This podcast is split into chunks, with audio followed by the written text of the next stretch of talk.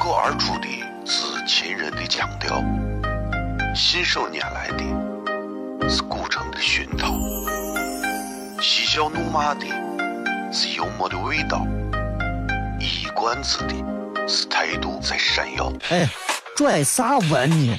听不懂，说话你得这么说。这么说！北京有个我的哥，张张张张张有个叫西安西西安。每晚十九点，全球唯一档陕西方言娱乐脱口秀广播节目，就在 FM 一零四点三。它的名字是《笑声雷雨》。张景成脸。Abby.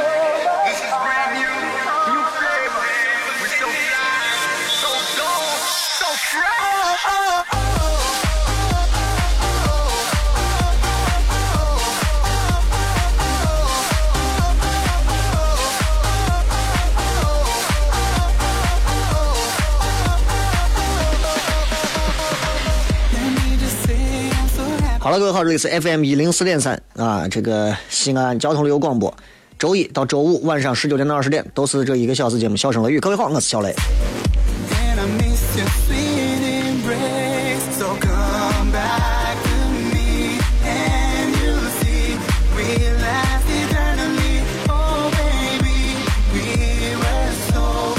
今天礼拜四，三月十号。这两天突然一降温啊，人还突然有点不适应。你发现西安这两天最好的这个就是美食，这两天你发现还是泡馍啊。天一冷，人就惦记这东西。所以西安人骨子里头他是忘不了自己的一些传统的东西。所以我也在想，我说如果有一天西安人再也没有羊肉泡馍这个东西的时候，你说西安人估计我估计都搬走了。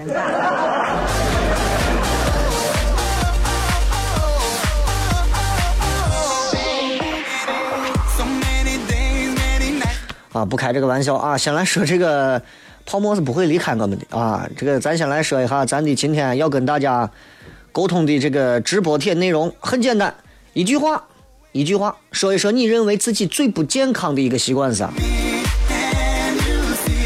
各位都可以来说啊，不要说多废话，一句话。新浪微博搜索“小雷”，呼啸呼啸的笑，雷锋的雷。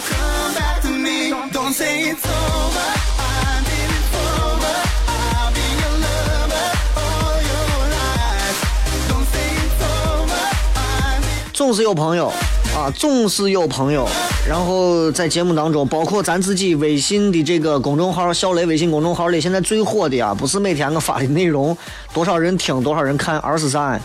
而是咱的微社区。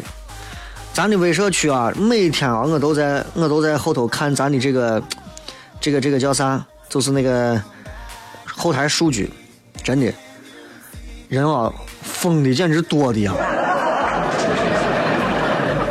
咱有一个叫“片片”里头啊，这话题现在有四五万的话题啊，光关注咱的这个里头就有两三万。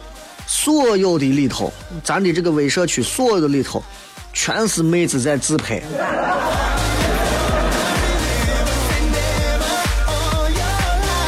那 我都真的我都服了，真的。也感谢大家啊，也感谢大家。这个都能来持续关注咱这。其实你有时候发现找对象这个事情啊，找对象这个事情，我给大家举一个比较粗俗的例子啊。这个例子呢，很有可能到时候再有听评节目的又把我这点出来。但是没办法，话糙理不糙。找对象的朋友，你们现在找对象不要犹豫不决，就跟找厕所一样，你推开第一扇门进去，发现里头有没冲的，你跑第二间，发现第二间里头没纸。第三间里头发现既没有冲还没有纸，你再回头前两间都被被人占了。微博微信各位搜索小雷回来以后骗。哦，亲爱的露丝，你还记不记得那个面积狠、染技狠、感觉伤及狠的深深意外？哦，亲爱的露丝，你为啥要无情地把我甩掉？哦，亲爱的露丝给给老板等我们去结婚，等这头发都赔完了。哦，亲爱的露丝，没有你，以后谁给我粘溜辣子？我难过极了。这里是 FM 一零四点三西安交通旅游广播，在每个周一到周五的晚上十九点到二十点，小雷为各位带来这一个小时的节目《笑声雷雨》。各位好，我是小雷。哦天哪，笑声雷雨，有没有爱情无所谓，只要每天都陶醉。每个周一到周五，FM 幺零四点三，笑声雷雨，很好，很合适。哎，算你那胆子正的很，说不透你，赶紧请笑声雷雨，一会儿笑雷出来，把你鱼逮完了。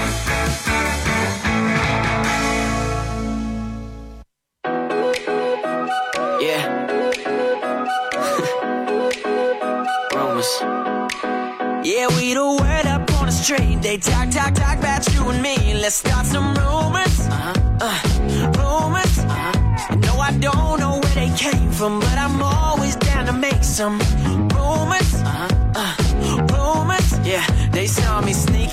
your crib last night. 3 a.m. to catch a flight. Caught me driving through your hood. Paparazzi got me good. We like.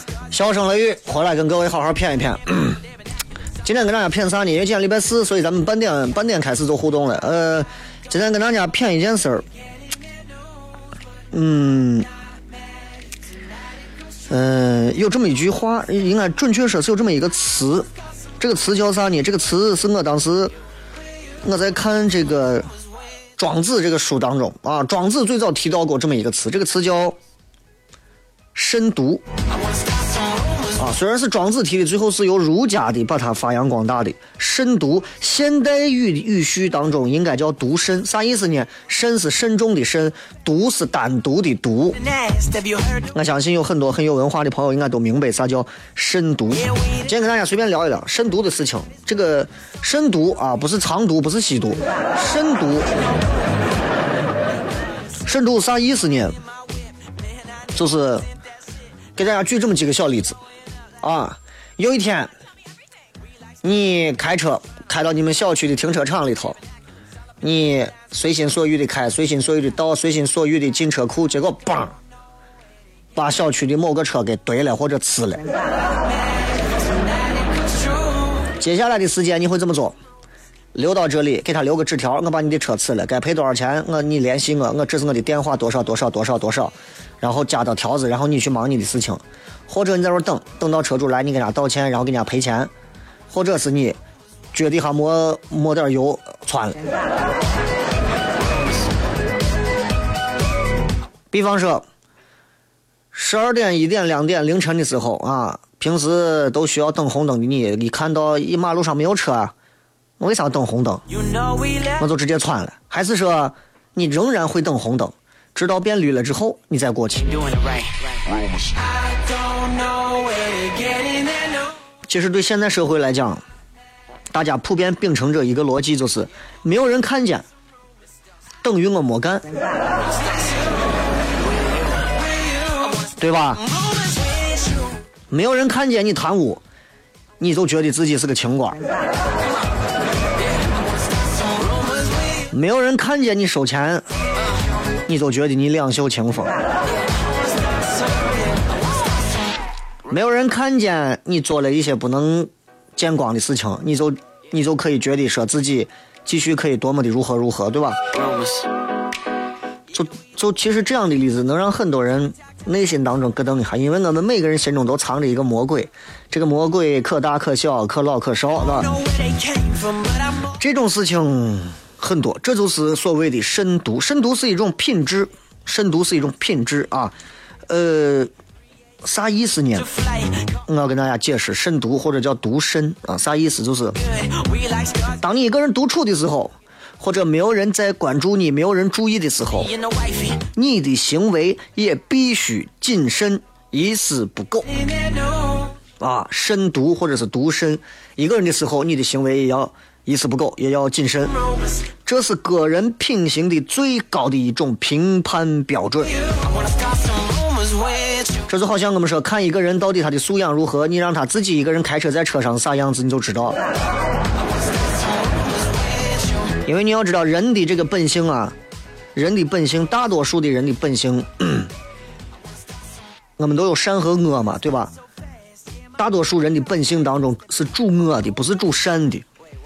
但是因为为了利于，比如说种族的繁衍呀，要团结协作呀，所以人创造了很多的法律规则、道德来束缚住这些本性。所以对于那些露出来恶的本性的那些人，我们就会用我们的，对吧？就是团队里的多数人对他必须进行惩罚啥的、制裁啥的，用一个框架化的外部环境来约束和震慑这样显出恶的人。所以外界的约束越小。人自然越容易表现出作为人的种种本性，但是这恰恰就是慎独的高贵所在。举个例子，啊，谁不爱钱？今天在上头给你们讲课的老师，给你们讲课的领导，啊，我是一个视金钱如粪土的人。他要是二半夜一个人在地上捡到一沓子钱，我告诉你，神不知鬼不觉。如果你跟你说这辈子。这辈子你捡到地上捡了个钱包，钱包里有两万块钱，这件事情一辈子都不会有人知道。请问你会不会把这钱还给别人？你们自己心里面是有答案的，不用拿嘴上跟我在这编着说。所以，如果是我，我说心里话，两万块钱我都拿走了。真的，真的，真的是这？为啥？因为没人看见嘛。那肯定是，我相信绝大多数人跟我都是一样的，又没人看见，对不对？哎，要二十万我就不敢动了啊！因为看很多成龙的电影里头，对吧？你把人家的钱啊、钻石拿了，第二天黑帮子把你全家都杀了。所以，慎独的高贵所在就在于人的本性能否在无人监管的情况下仍然可以保持下去，对吧？举个例子，这个。嗯，我在曲江的某商场有 H&M，啊，然后我媳妇说老没事就爱逛 H&M，我也不知道这 H&M 有个啥好逛的。嗯，然后逛 H&M 里头买东西，那衣服不是你可以一次挑很多件儿，挑完以后一次拿进去试，试完之后你把出来把东西给他，他们会挂回去。啊，你在玩试试完啥样子，顺手就往外一搭就完了，就不管你就走，仍然有人会收。然后我媳妇呢就试了一圈，没有合适的。然后就拿出来，拿出来之后没有合适的呢，然后就给我说你给挂回去，然后我就给人家又挂到衣架上，又给人家挂回去，拿了好几件跟到后头挂回去。过一会儿来了个女娃，我穿的比较休闲，来了个女娃，女娃一见我，问我，说哎，咱店里头能不能刷这个支付宝？我一看我就知道，这肯定不是搭讪过来要 要要要要故意跟我搭讪的，对吧？这是把我当成营业员了。我说不好意思，我不是店员，啊，然后我在想，我说那我肯定不像店员，我也没有挂工牌啥的，但是为啥他会觉得我是呢？因为我想了一下，因为我的行为会让他认为我是店里的店员，对吧？我把衣服一件件再挂回去，这就说明一个道理，就是在他的脑子里头，会不嫌麻烦的跑东跑西、一件件往上挂衣服的，只可能是店员干的事情，所以这又反映了一件事情。就是很多人平时都会有这么一个习惯于，就是趁别人或者是没人，哎，也不往回挂，就直接往外一撇，所以才会有这样的一种思维模式。所以我说，慎独啊，非常难得的高贵品质啊。我们这种东西，我们无法去测量和考验，因为你测量考验的那种，其实。没有必要，慎独，我觉得更重要是自身的一种修炼的一种品德。你比方说，我我以前就讲过，你说在国外有很多的这种无人超市，啊，日本的我，呃，我记得就举个例子，日本有一个人野八海啊，就八个那个非常纯净的八个泉水，然后旁边有这么一个村子，村长家里头修的反正非常的园林，旁边就有一个烂葬摊儿，摊儿里头摆的有葱有萝卜土豆有啥的。自己旁边有个筐，自己一百日元多少日元放进去，你把钱菜一拿，无人超市诚信购物，无人菜菜摊都是这。那你说人在这种超市买东西算不算拥有这种品质呢？我觉得这还不是。啊，就咱不报说咱无人超市，咱现在就算是无人超市，有人超市我都讨厌无人超市。因为啥？无人超市、无人菜摊这种东西啊。诱惑力不强，超市里的买东西的一般就几百块钱。对一般有道德感的人来说，你让我违背我的内心的道德，有羞耻感，为了几百块钱的羞耻感，我跑出来，不值当，对吧？不值当。对我也是，我哎，挂几件衣服嘛，又不是个上刀山下油锅的事儿，所以我就我就我就挂上去就完了。但要是别的事情，我悄悄的往旁边一，比方说我把人家兰博基尼给吃了，对吧？这就让我突然想到以前这个看的一些历史书上有这么一段这么一段应该很多朋友也都知道的一段《后汉书》里头有一个叫木叶无知的一个故事啊，木叶无知就是深夜了啊，你会认为没有人知道。对吧？当时那个叫杨震，杨震去当太守了。当太守呢，然后这个路过某地的时候，啊，曾经被他推举过的一个伙计，姓王，说是哎呀，见到他了，深夜拜见他你，说是给你送了点东西，十斤黄金。杨震说：“我了解你这个人，你不了解我，你给我弄弄啥？呢嘛这是对不对？”然后我王王就说了。二半夜的，没人知道我专挑这会儿来的，你就一拿就对了，对吧？就人家这送礼的，就是这很简单，就给你这当官的就说了，这哎呀，这没有外人，你跟我在这装啥大尾巴狼呢？这这。杨震说了一句话：“天知地知，你知我知，怎么能说没有人知道？”他的意思就是，我推荐你做县令是因为你的才华，你却以为我是为了钱啊！我把你推举去当县令，所以在这个故事里头，这个杨震后就被后人就觉得这是一个很让人肃然起敬的人啊。所以很多事情你要知道，我们知其然，还要知其所以然。这就是君子到底是咋样炼成的。送礼环节，你知我知，肯定了嘛。有人给小雷，我给你送点礼。对吧？我知道你给我送礼，你也知道你把礼送给我了，不然这个送礼就没有意义了，对吧？所以你看，让杨震不收礼金的原因，就是因为天知地知，这就扯出了杨震这个人他之所以能做到反人性的这么一个反人性举动的原因。因为啥？他不是一个 no religion 的一个人。他是一个有信仰的人，他有信仰，他相信举头三尺有神明，他相信做任何事情天地能看到，他也相信因果报应。如果一个人不相信报应，那天地对吧？天地看到就看到了，没有后果，我也没有敬畏。这也就是大多数人，咱推国外很多外国人会觉得中国人没有信仰啊，自己咱中国人也在说中国人没有信仰啊。其实信仰是啥，对我们老百姓来说不重要，重要的是嗯实惠。这个东西还是有一社会的进步，还是需要一段漫长的过程。我坚信总有一天能够做到夜不闭户、路不拾遗，但是现在做不到啊，以后可以。所以慎独这件事情很难啊，很难啊。举个最简单例子，你抱着你的女神喝醉了，回家之后就像我看《野蛮女友》一样，我女娃连着喝醉了几回啊，那个那个那个叫什么什么，我女娃叫啥来着？忘了。然后跑到汽车旅馆。对吧？女神在那躺，他在旁边看，从头到尾也没有碰人家女娃一下。要搁咱这很多男娃，我跟你讲，女娃喝醉了让你抱走，我跟你说，第二天就当媳妇了。来年开春就生娃了。这所以考验这个东西就是这样，当你越来越进步的时候，你的人生考验会越来越大，越来越多。所以说，如果你不进步，一直是就在原地就这样站着，就是默默无闻，就这么个小职位，挣那么点小钱，你不用考虑慎独的问题，你就那么大事情了，是吧？回来再骗。脱口而出的是秦人的腔调，信手拈来的是古城的熏陶，嬉笑怒骂的是幽默的味道，一冠子的是态度在闪耀。哎，拽啥文呢？听不懂，说话你得这么说。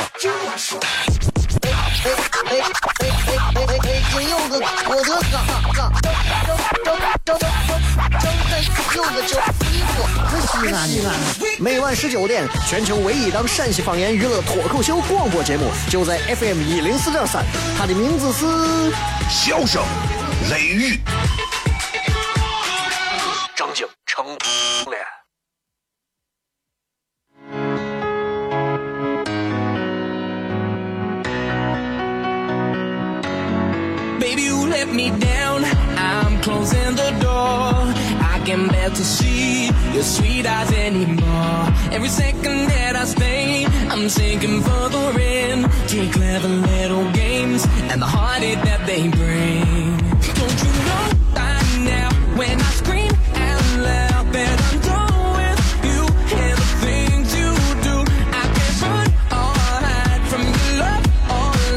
我在看各位的微博当中发来的一些有趣的留言啊，还真的挺多，挺有趣的。这个一句话说一下，你认为自己最不健康的一个习惯？当然，除了这个之外，大家也可以聊一些别的啊。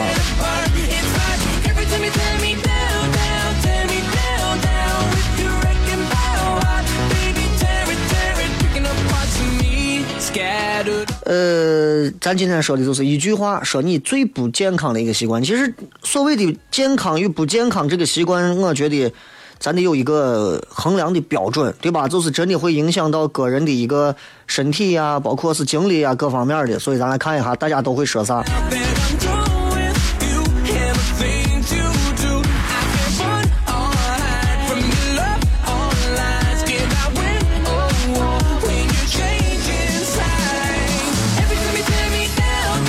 来，呃，我从最后一页开始看起啊。呃，第一个说晚睡，N 加一直重说晚睡，我也经常晚睡，我经常晚睡啊。但是很多人你知道，就是身体是一个人的身身体是一个适应度很高的一个机体啊。当你身体超负荷的时候，它会报警。比方说，当你的身体超负荷的时候，它会通过一些疼痛啊，或者是一些症状来告诉你，甚至是会直接让你进行一个就直接就你就晕倒了、昏厥或者啥，都是一种机体的保护。当然，晚睡这个事情，对吧？要看咋说。咱们凌晨三点钟才睡觉的，我们称之为晚睡。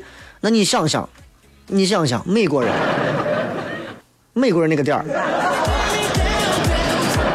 美国人那个点儿可能正在看，美国人那个点儿可能正在看职棒大联盟啊啥，对吧？所以，所以关键的问题是你的机体能否长期适应你这种固定的东西。我媳妇儿现在过的是美国人生活，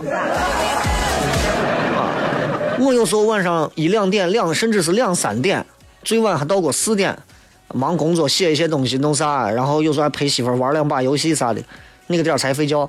但是很多人说你太晚睡觉不好或者啥，对啊，我中午能睡到十二点，你能把我咋？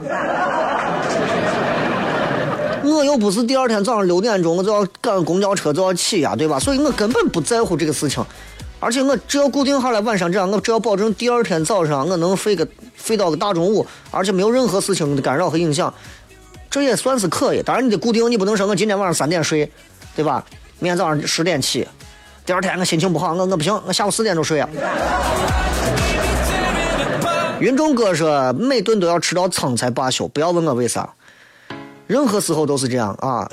这个就像人说的这个呃月满自溢的道理一样，就是。啥东西都不要过激，真的是不要过。吃饭也是这样，有时候我现我其实西安西安的很多男人啊，吃饭都有跟我一个毛病，就是眼大肚子小。我跟俺一个伙计吃饭，俺我伙计吃饭比我能吃的多，啊，每回吃饭我都是到现在到跟我差不多年纪之后，我现在都觉得哎不行不行不行，现在不能多吃不能多吃不能多吃。但是他饿的时候，他就跟疯了一样，就跟疯了一样。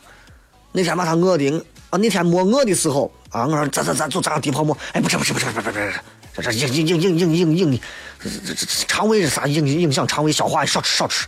那天饿的时候给我打电话，走嘛，赶紧点嘛。我说叠啥嘛？走吧，叠葫芦头。我说你不是影响肠胃，饿成怂了，赶紧赶紧赶紧。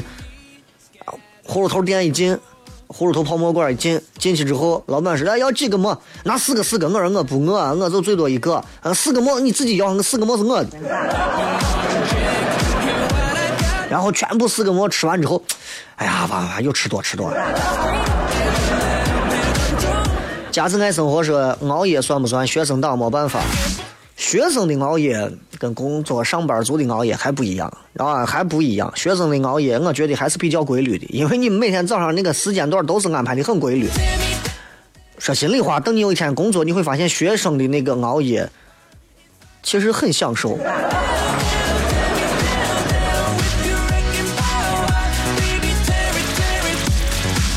Baby, now I'm taking cover. Baby, now I'm taking cover. You're my destructive lover. Baby, you are like no other. Breaking all of us. 再看啊，这个有人说喜欢抠鼻子啊，这个哎呀，抠鼻子这个事情，关键你看咋抠呢？有人抠鼻子真的是因为咱西安因为这个灰尘不好，空气啥的不好啊，然后经常这个鼻子当中就会有很多的这些污物，然后你就想办法你就抠出来。当然抠你不能对吧？坐地铁上抓着把手，然后你跟人家面对面，你就当着人家面看着对方在那挖鼻孔。比方你要拿纸啊或者干啥，你把它醒出来啊都可以，对吧？不要不要那种挖鼻孔挖的，你见过挖鼻孔挖的豪迈的，就跟那种挖哈根达斯冰淇淋一样。我真的是把人命要了。是吧喜趣多多说饭后一支烟，饭后一支烟，这个这个算是个坏的习惯吗？这个我真不懂，因为我不抽烟，所以我对于饭后一支烟我不太了解啊。你不管是啥后烟啥后烟，反正我都觉得男人好像总是在感觉自己满足之后抽一根烟，好像就有一种能够欲仙欲死当帝王的感觉。对吧？不管是对着一桌子的这个残羹剩饭和剩的我酒空酒瓶子，还是搂着个妹子，对吧？抽烟本身都不好，至于饭前饭后抽，对吧？饭前便后要洗手，对吧？你你饭后哪怕是便后一支烟，你无所谓。抽烟本身就不好啊。这个是梦里拉拉说没有好好保护自己的事业线，结果成了国际飞机跑道。就是说从 D 变 A 吧。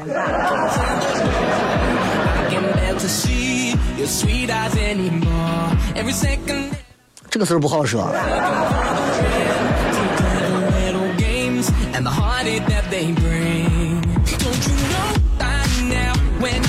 这个无敌小飞侠说熬夜玩手机，每天早上起来都有负罪感，就是改不了，改不了就别改啊！如今这个时代玩手机，这真的是蔚然成风。这东西要是能改掉，我就不是手机互联网时代了。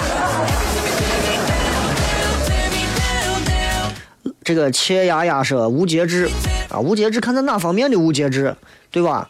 那无节制的想要运动啊，那伤身体；无节制的想要吃，伤肠胃，对吧？这无节制这个东西本身就是不对，节制还是很重要的。躲在星巴克的猫，我早上永远起不来。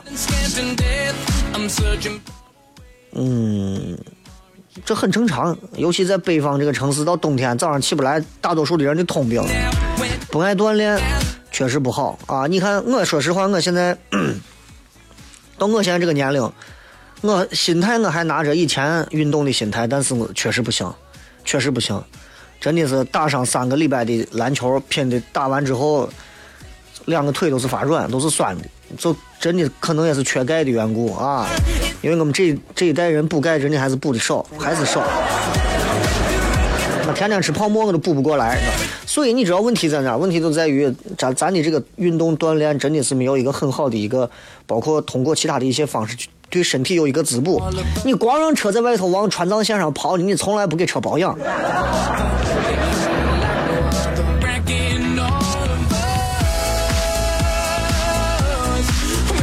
这个四叔说我坏毛病，回回脱了袜子后我都得先闻一下。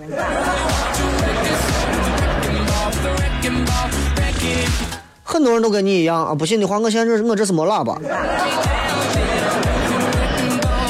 你要知道，脱了袜子以后自己闻一下袜子，很多人觉得你这太没有素养、不卫生呀，丧蔫的很。实际上错了，我们自己把自己的袜子脱了之后闻一下，通过袜子的这个酸爽程度，我们是能够知道自己今天的身体的新陈代谢的一个状况。今天的味道很淡，哎，证明我今天这个脚都没有出汗啊，对吧？我也没有运动啊。第一个，我证明我的鞋透气儿；第二，证明我的鞋垫比较吸汗。第三个，还可以说明我现在的这个，我现在的这个身体啊，就可能不是新陈代谢非常非常的好，你明白吧？就说明一个道理啊，你可能老了。年轻娃就是有一个特别好的，就年轻娃新陈代谢比较好，所以你看很多娃年纪不大的时候，初中、高中时候，脚是最臭的。我曾经到达一个啥地步？你知道，书院门卖的最好的墨汁，那个味道是最臭的。我都到那个地步。我跟你讲，太阳女神说：“我爱睡觉。”好呀。啊，你要是个女的的话，那就是这女娃就是要经常要睡觉呢，睡觉滋养皮肤。啊，女娃一天到晚熬夜、抽烟，啊，天天就是我真的是，哎呀，伤皮肤伤的太快了。一过三十岁，你想补回来，你涂多少的什么什么什么什么什么什么什么滋补油啊啥的精华呀，都回不来。你让这些三十岁之后的女人，你问他们，你说对吧？你你们现在咋啥情况啊？二十多岁真的不敢那么疯，不敢那么散。咱接着广告，回来以后继续骗《笑声雷雨》。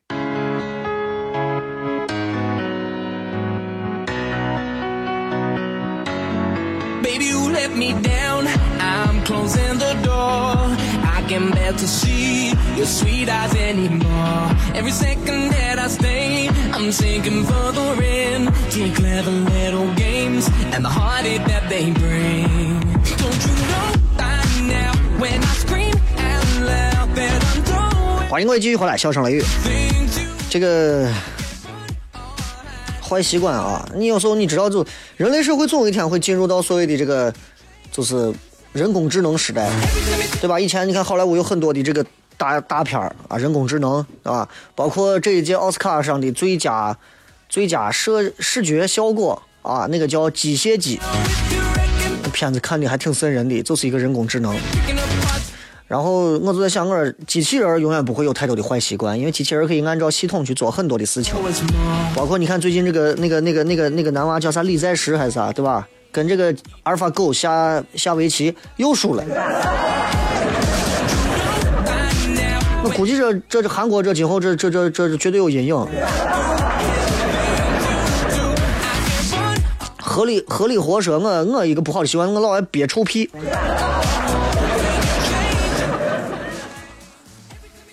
就这个真的是不好的习惯，咱不要说他雅观不雅观、雅致不雅致，对吧？谁不放屁？就是问题是不要憋着啊！包括你有想要上厕所的意思，不要憋着，憋久了真的你容易出事儿，真的出事儿，出啥事儿？就中毒了。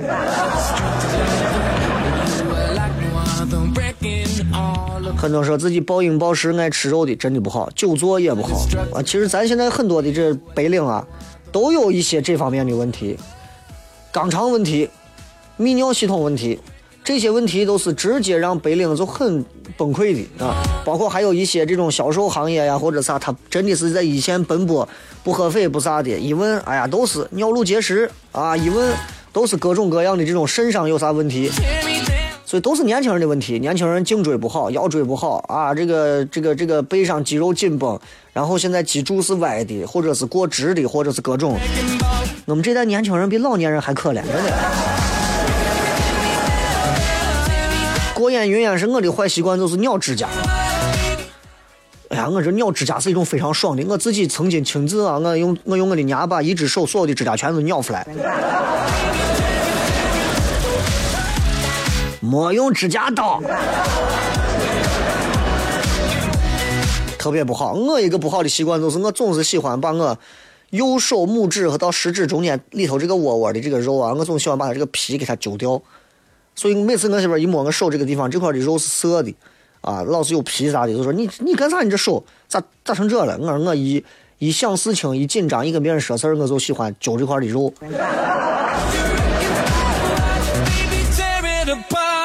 何其有幸说，吃完午饭立刻睡觉，三年三层游泳圈啊！那些永远说自己吃不胖的，就向这位朋友请教。一换完说雷哥，我感觉很累怎么办？累是心里的累，还是身体的累？如果感觉自己很累、很透支，参考一个广告嘛。累是肾虚，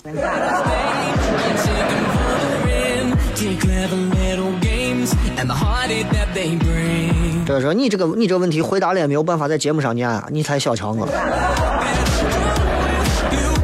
整个陕西所有的广播医疗节目里头，已经把尺度拉得多宽了。我一个正儿八经的娱乐节目，讲一点健康常识。如果谁上来跟我在这说是啊，你这个讲的太低俗了，你这个讲的啥？那让医院全部都去死吧！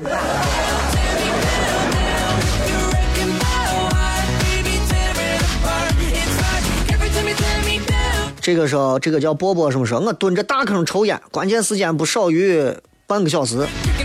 我跟你讲，现在上厕所啊，尤其咱现在自己家厕所马桶上，很多人说，哎呀，我到马桶上个厕所。现在家里条件也好，对吧？手机一拿，坐马桶上玩手机，玩到最后都忘记自己坐那会是干啥了，特别特别的不健康。但是如果是那种蹲坑的啊，你能坚持半个小时，腿都没断掉，那很厉害。但是上厕所切记千万不要超过十分钟啊，就就是这，对吧？我觉得这个东西千万不敢拖沓。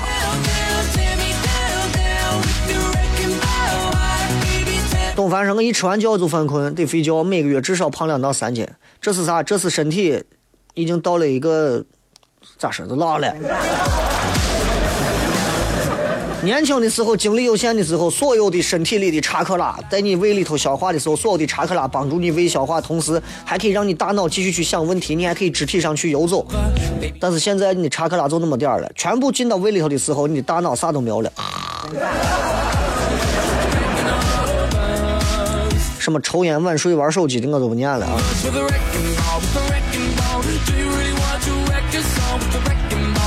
这个 Sky 说，睡前最后一眼看的是手机，醒来第一眼还是他。我是多有手机控，讨厌自己都是黑乎乎的状态，被屏幕刺着眼，出来没电。多少人都是这样，多少人都是这样，全是这样。为啥？没办法嘛。那你这现在这个时代，就是培养出了人们的新的一种生活习惯。人家为啥说科技改变生活？科技都快把生活都快失弄死了。其实瓶子一辈子迷恋说不吃早餐。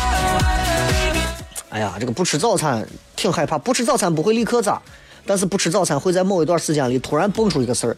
有的人一辈子都不吃早餐没事，有的人几顿不吃早餐，砰儿得出来一个啥病？胃咋了？有啥问题？甚至是更严重的一些病，甚至有的差点连命都要了。所以。有些事情啊，咱经常都会用一些侥幸的心理说：“哎呀，这东西因人而异，啊，因人而异，那不是说是我就一定如何如何。那你万一怼到你运气好了。”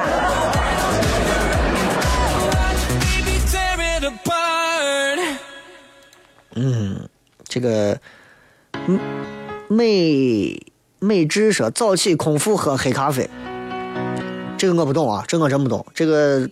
老外得是空腹起来喝这个我不懂，反正我空腹早上起来叠泡沫。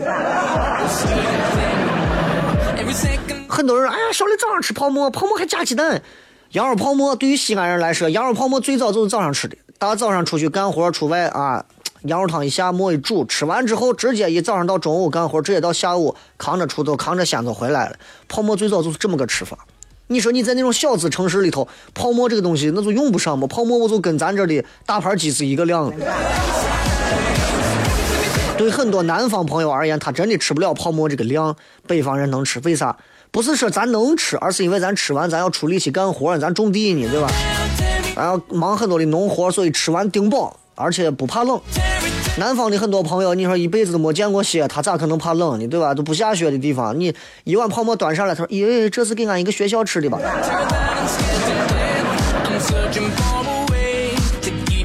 环城东路这个是喜欢吃的都是垃圾食品，垃圾食品，反正是我觉得有些食品偶尔吃一吃可以啊，但是有一些是压根儿就不要吃，比如说啥呢？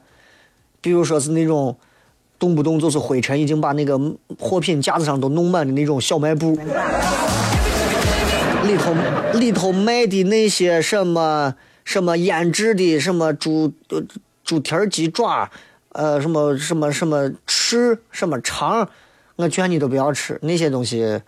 哎呀，那个现场感，我改天给你拍下来，你看。这个古风说：“雷哥，我属鸡，我对象属狗，他妈因为鸡狗不和，纠结不让我俩在一起，咋破？”他妈脑子有问题了，你咋也跟着还晕？他妈如果说那不行，你俩不合适，为啥？因为天狗还吃月亮呢。你跟一个根本在这没有道理的人，你跟他非要揪这个道理干啥？你就正儿八经该咋咋就完了。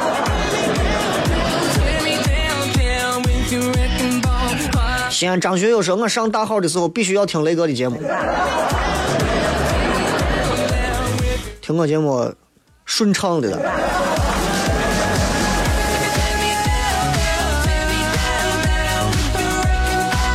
呃，这个啥还有那个看，猪猪说一听一一上车就听到雷哥节目，司机师傅也是雷粉啊，雷哥的男粉好多。哪个号码？让我把他感谢一下。加菲猫说：“雷哥忍了很长时间，还得说这个整点 boss 的背景音乐跟你的节目的风格不太搭，再加上前一段中间各种插播，能听到节目内容没有几分钟了，有几分钟听几分钟，还操心的。呃，这个月准确时间三月的二十七号晚上七点半，我们会在胡家庙华东万和城的大剧场为各位带来小雷脱口秀二零一六年的开场的开篇的这个首场演出。呃，现场可能是五百张票，然后我会从下周应该就会开始正式售票，也希望想要来看的朋友抓紧时间。票的价格应该是分为两种啊，应该都在呃一百五上下，因为现场会有很多的奖品啊，大家都知道，参加过我开放麦的都知道啊，一百二十块钱一张票进来之后提三四百块钱的羊肉走的，对吧？甚至还有很多的奖品，所以在这儿呢，提前给大家先说一下，到时候我会通过微博、微信的各种方式，把这一次活动的具体细节告诉大家。如果各位感兴趣，想要收看小雷在现场带来的脱口秀的演出，以及西安脱口秀俱乐部其他演员的精彩段子，不要错过，一定要来。感谢各位，最后时间送各位一首好听的歌曲，结束今天的节目，咱明天晚上全程互动，不见不散。送你山茶花，红红的好像天上的太阳，你的模样真。